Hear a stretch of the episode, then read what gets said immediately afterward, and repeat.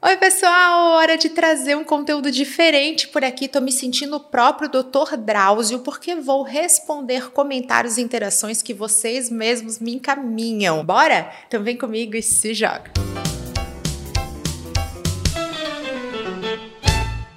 Lari, agora seremos eu, você e Deus que eu vou começar a responder alguns comentários aqui, me sentindo próprio Dr. Drauzio. Bora pra lá. Não foca na persona se for pequeno, ele não importa? Vamos lá, vamos entender e responder em maior profundidade esse comentário que está presente na direct. O que, que a gente tem que levar em conta com essa história que persona não importa, foca no seu negócio? Primeira possibilidade: isso é um conteúdo que desperta polêmica, porque assim quem ama a persona vai chegar lá, vai dizer: Meu Deus, como que você pode falar mal dessa metodologia que une dados com histórias, com storytelling, que ajuda a gente a sair da inércia, a tornar a compreensão sobre o nosso público-alvo muito mais fácil, muito mais intuitivo, muito mais conectado. E aí vai ter aqueles que vão dizer: Amém, odeio persona, nunca acreditei nisso, nunca fiz persona e dei certo. Então, existe sim uma possível estratégia de marketing por trás dessa colocação. Porém, vamos trazer aqui também aquele fundinho de verdade. O que, que isso quer dizer? Frase de Steve Jobs: os clientes não sabem o que querem. O que, que ele falava? Poxa, se você perguntar para o seu cliente o que ele quer, ele vai dizer que ele quer um CD maior. E eu estou trazendo um iPod, eu estou trazendo um produto disruptivo, realmente inovador, que o cliente não responderia que é isso que ele quer. Muitos de vocês ficam totalmente paralisados quando o assunto é persona. Vocês ficam travados e começam a pirar demais. Eu recebo esses comentários de vocês. Meu Deus, Camila, não sei, porque eu já estou prestando serviço de marketing digital mas eu tenho que ter um nicho, porque a minha persona, porque sabe, eu preciso de uma persona mais focada e aí eu não consigo definir essa persona. E aí o que, que vale mais? Você olhar um pouquinho para dentro também. Nos meus treinamentos, a minha metodologia já traz um modo de conhecer o público-alvo, de estudar e até a definição de persona que é muito mais simples, é muito mais direto, justamente para evitar isso. É aquela coisa, eu vou estudar, eu vou conhecer, mas eu não vou pirar demais. Porque o segundo passo que eu também utilizo no meu modelo, ele olhar para dentro e vai ser mais assertivo para quem paralisa com a história da persona, olhar para si, o que faz bem, o que, que a sua empresa tem, qual é o benefício intangível que ela vai entregar, e aí você vai poder chegar no mercado, validar essa proposta e aí sim ajustar a sua persona. Olha só, eu mesma vivi um pouco disso, não dessa maneira, mas só para vocês terem exemplo prático por aqui. Gostamos de exemplos práticos. Quando eu montei a minha consultoria de marketing digital, eu sabia que o meu foco eram grandes empresas, mas o meu primeiro cliente não foi uma grande empresa,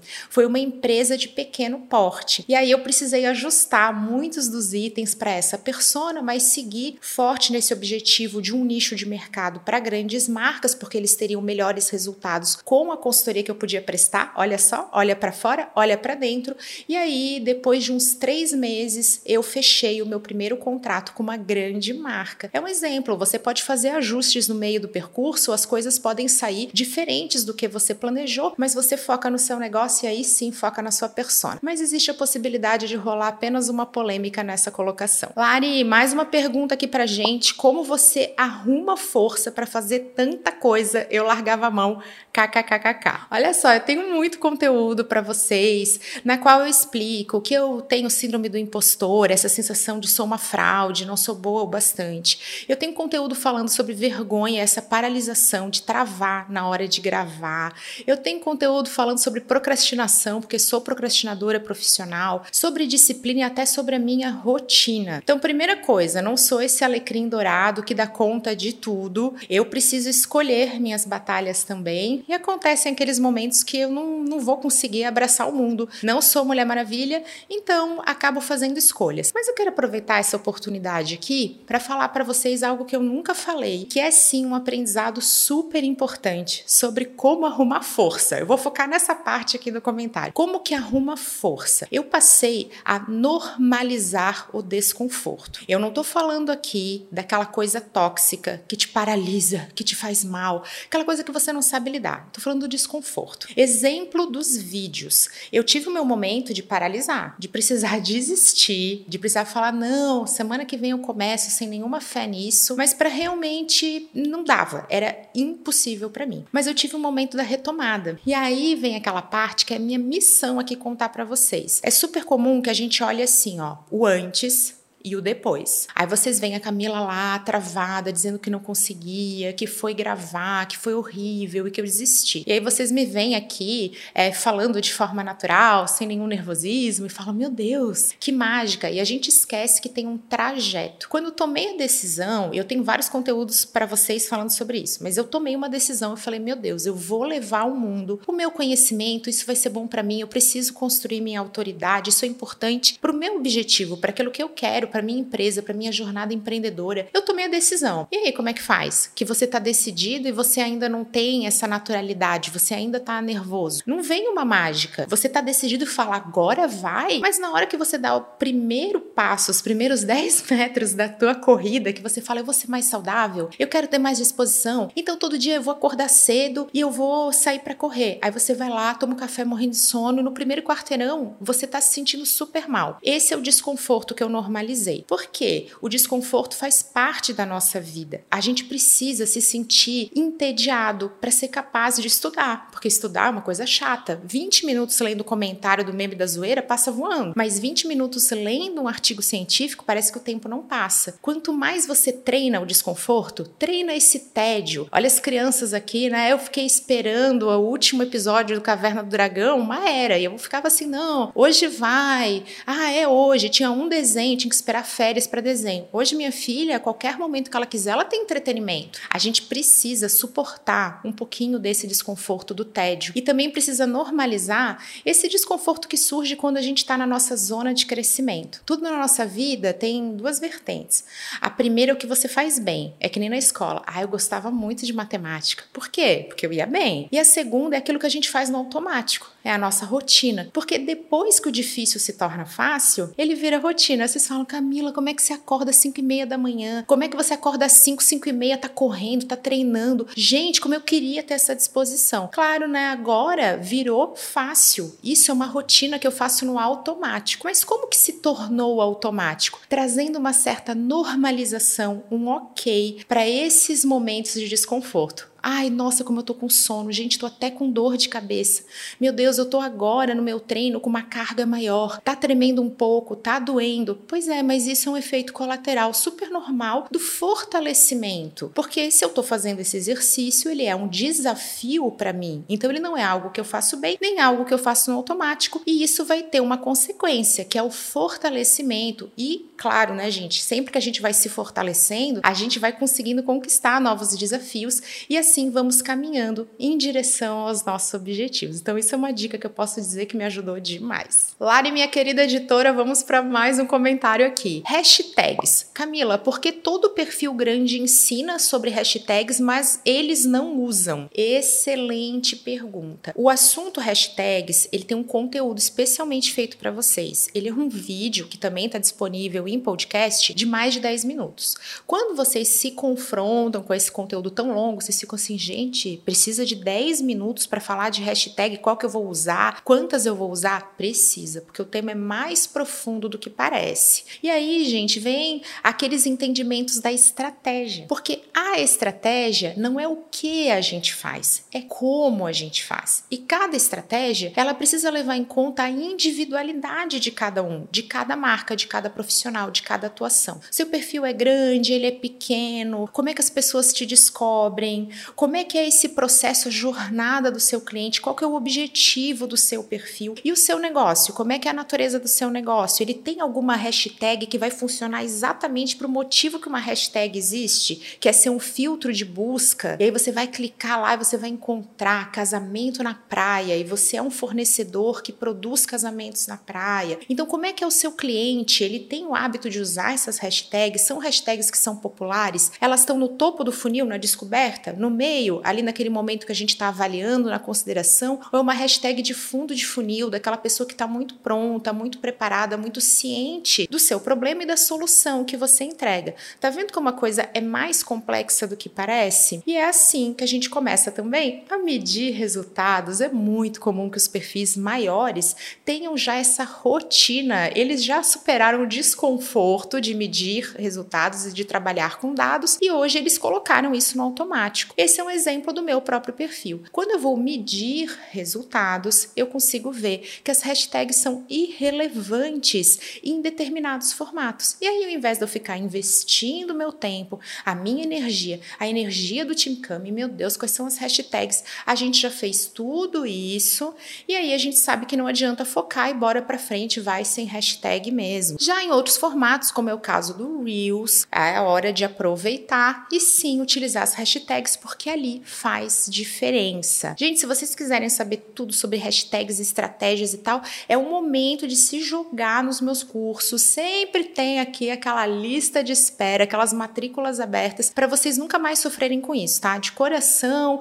porque aí traz resultado, tudo fica claro e a gente para de ter essas coisas assim, meu Deus, como é que estão me ensinando alguma coisa e não estão usando? E dá dúvida mesmo. Então se joga para aprender através de uma metodologia que é consultiva, que é estratégica, que olha, é sucesso garantido. Lari, bora aqui para mais um comentário esse aqui, ó, polêmica. Todo mundo diz que seguidores não importam, mas comemoram o número. Poderia somente dizer, enfim, a hipocrisia. Vamos lá, claro que número de seguidor importa. Que história é essa? Quem disse isso? Eu discordo plenamente. Porque ninguém acorda de manhã e fala assim: olha, duas coisas que eu tô de boa, tranquilo na minha vida, tá? É dinheiro no banco, não preciso de mais. Eu tenho exatamente o que é suficiente para eu ser feliz, para eu ter uma vida confortável. E número de seguidor, eu tô tranquilo com isso. Não existe, isso já é um desejo genuíno do ser humano de buscar por mais. Outra coisa, o número de seguidor é algo que está muito aparente e que ele começa a trabalhar até como uma fonte de status. Olha aqui meu número de seguidores, é algo que a gente vai acabar ostentando, mostrando ali.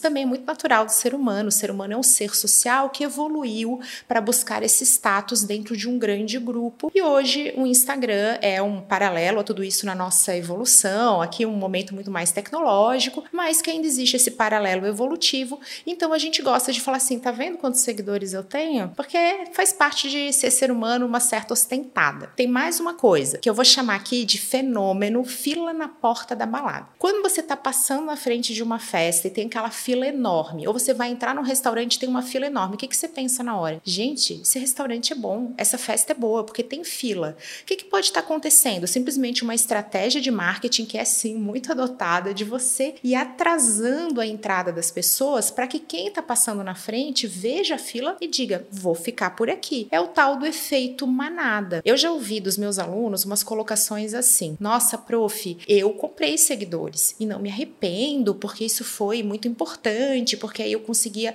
mostrar e gerar essa percepção de autoridade, falar que eu sabia do que eu estava falando, porque tinha muitos seguidores. Claro que hoje a gente tem toda uma situação com o Instagram, isso dá bloqueio de perfil, isso gera shadow ban. A gente também acaba tendo uma série de consequências que são péssimas para o nosso perfil e depois o discurso mudou. Mas enquanto não estava acontecendo nenhuma penalização, esses alunos estavam assim: olha, comprei seguidores, fiz sorteio, usei robô, não me arrependo de nada nada, justamente porque a gente acaba gerando essa avaliação, né? A gente vai olhar ali para o perfil e vai dizer: ah, esse perfil é bom, ele tem muitos seguidores, até porque esse é um número que está muito aparente. O que, que eu quero dizer aqui? O número de seguidores importa sim, mas do que, que adianta você comprar, você usar os sorteios, você trazer o público que é totalmente desqualificado, ou fazer aquela audiência só de robô? Ali ninguém vai comprar nada que você é, tem para vender, você não vai gerar conversas, você no final até vai ser descoberto que as pessoas notam. Ah, tá bom, né? Tem 100 mil seguidores e tem sete comentários aqui. Sei. As pessoas já começam a tirar essas conclusões e você vai poder sofrer uma série de consequências, mesmo quando essas consequências não estavam estavam ativas, eu já falava para vocês que isso não ia adiantar, porque acaba sendo apenas uma egométrica, uma coisa para você tornar algo artificial. Você vai falar, tá vendo a minha autoridade? Mas não é uma autoridade verdadeira. Eu sei que é frustrante buscar os seguidores, eu também sou lanterninha aqui do número de seguidores, comecei tarde, sabotei meu processo, não era consistente no Instagram, e agora que eu tô fazendo tudo isso, tô seguindo meu próprio método, tô aplicando em mim mesma a minha metodologia, eu tô crescendo em autoridade, eu tô crescendo em vendas, meus resultados aumentam e também o meu número de seguidores. Então, vou dizer, gente, que esse crime aí não compensa, prefiro fazer o que é correto, porque lá na frente a gente tá sempre em paz, hoje a gente tá sempre em paz, e aqui serei Dr. Drauzio, assim, quero viver em paz, porque assim vivo melhor, vivo mais feliz, sou mais produtiva e consigo colocar tudo isso em prática assim, ó, serena e plena. O vídeo terminou, mas não custa reforçar. Imersão digital tá com as matrículas abertas para você conseguir planejar o digital, viver o digital 360 em sua totalidade. Sabe aquela coisa que você nem sabia que existia? Falei de desconforto ao longo desse vídeo e quero lembrar para vocês que os meus alunos sentem um pouquinho de desconforto sim. Eles falam para mim: "Meu Deus, prof, nunca imaginei que isso existia. Prof, um mundo se revelou e agora eu tô até com nervoso porque tem tanta coisa para eu aplicar. Prof, descobri que tô fazendo muita coisa errada. Meu Deus do céu, tô sofrendo aqui. Esse é o desconforto que muda, que transforma, que coloca a gente para frente. E é assim que eu quero ver vocês em 2022 decolando e voando alto. Então, ó, se joga que as matrículas estão abertas e eu te vejo do lado de cá. Espero que vocês tenham gostado desse novo formato. Eu amei fazer, então comenta aqui, me conta se você curtiu também ou que comentários você quer me ver respondendo. Pessoal, um super beijo. Até a próxima.